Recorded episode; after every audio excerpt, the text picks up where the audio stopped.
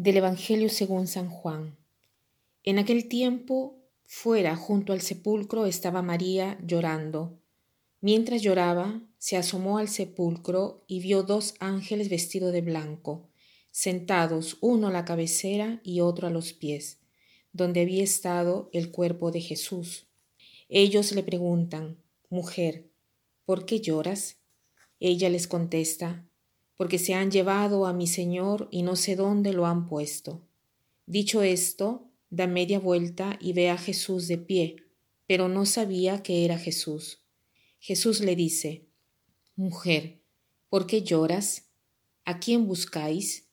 Ella, tomándolo por el hortelano, le contesta, Señor, si tú te lo has llevado, dime dónde lo has puesto, y yo lo recogeré.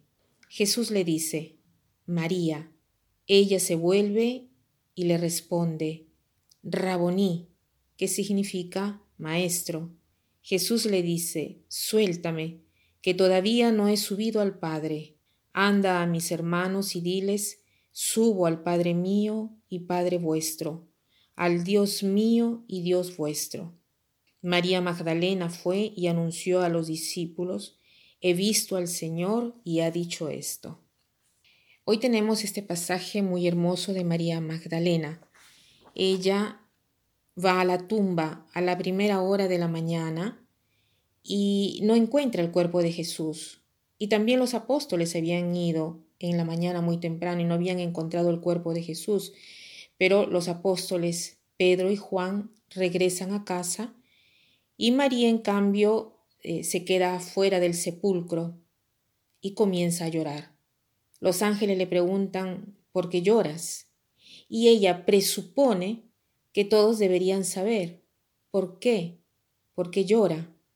Porque se han llevado el cuerpo de Jesús y no sabemos dónde lo han puesto. O sea, ella está convencida que se han llevado el cuerpo de Jesús y quiere saber dónde lo han puesto. Y mientras se voltea, ve a Jesús, pero no lo reconoce. Y, Jesús le hace la misma pregunta que le hicieron los ángeles y ella eh, le responde, si tú te lo has llevado el cuerpo, dime dónde lo has puesto.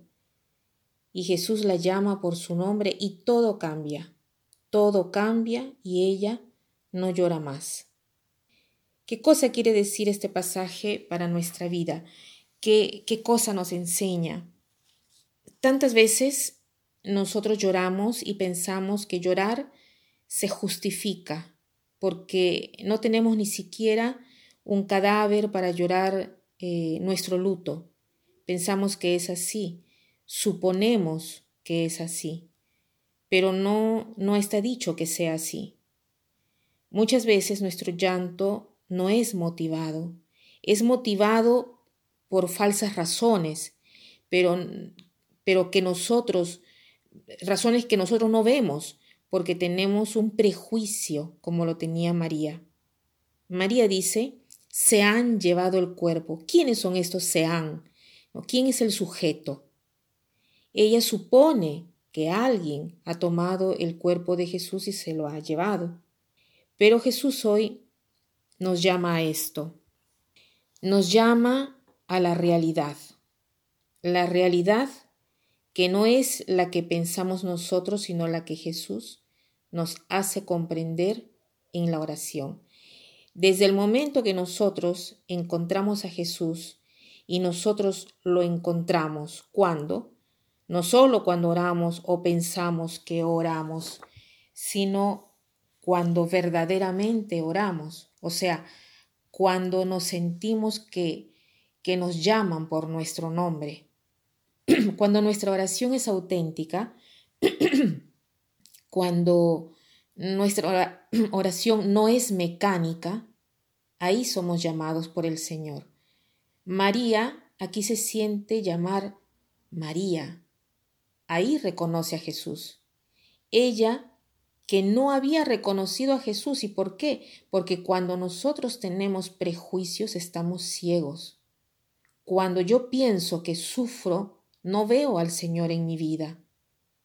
Cuando yo veo que estoy sufriendo por una causa justa, según yo, no veo al Señor. Aunque se me aparezca, no lo veo, porque me lo imagino de otro modo.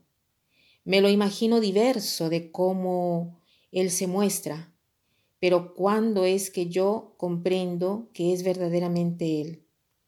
Cuando me siento llamar por mi nombre, o sea, cuando la oración se hace personal, me siento ahí llamada en primera persona, me siento interesada en primera persona, pero al mismo tiempo Jesús me da una tarea.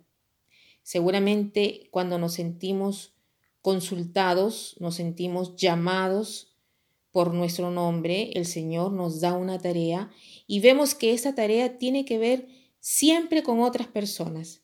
O sea, el Señor siempre nos confía algo para otros. Entonces, veamos hoy cuáles son las motivaciones por las cuales yo estoy siempre triste, llorando. Hay un modo que el Señor me pueda decir hoy, mira, en lugar de llorar, piensa en tu misión. ¿Me siento una misión? ¿Qué misión he descubierto en mi vida? ¿Estoy dando de todo en esta misión? o trato de entretener al Señor en el sentido de que me gusta su presencia, pero no hago nada por los demás.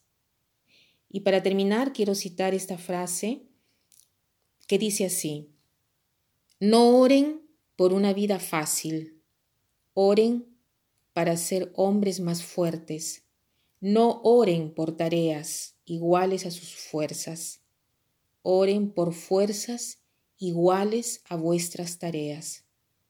Entonces el cumplir vuestro trabajo no deberá ser un milagro, sino que ustedes serán el milagro. No oren por una vida fácil, oren para ser hombres más fuertes. No oren por tareas iguales a sus fuerzas, oren por fuerzas iguales a vuestras tareas entonces el cumplir vuestro trabajo no deberá ser un milagro, sino que ustedes serán el milagro. Que pasen un buen día.